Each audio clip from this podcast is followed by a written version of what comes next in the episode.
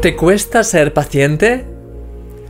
Yo siempre he querido tener las cosas lo antes posible.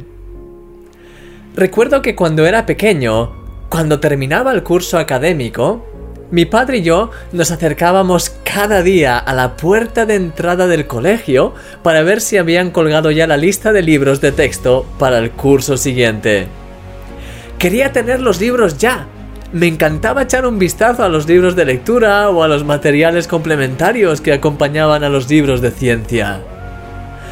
Tan pronto como ponían la lista, los comprábamos. La impaciencia se manifiesta de muchas maneras en nuestra vida. Queremos las cosas rápidamente. Reaccionamos bruscamente ante las situaciones que no nos gustan.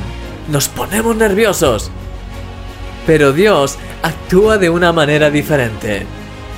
Él quiere que tu vida esté llena de paciencia y su amor te capacita para ello. Dice la Biblia que el amor todo lo sufre, todo lo cree, todo lo espera, todo lo soporta.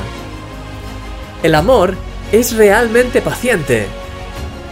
Cuanto más amas a Dios y cuanto más amas a la gente que te rodea, más se manifiesta este precioso fruto en tu vida.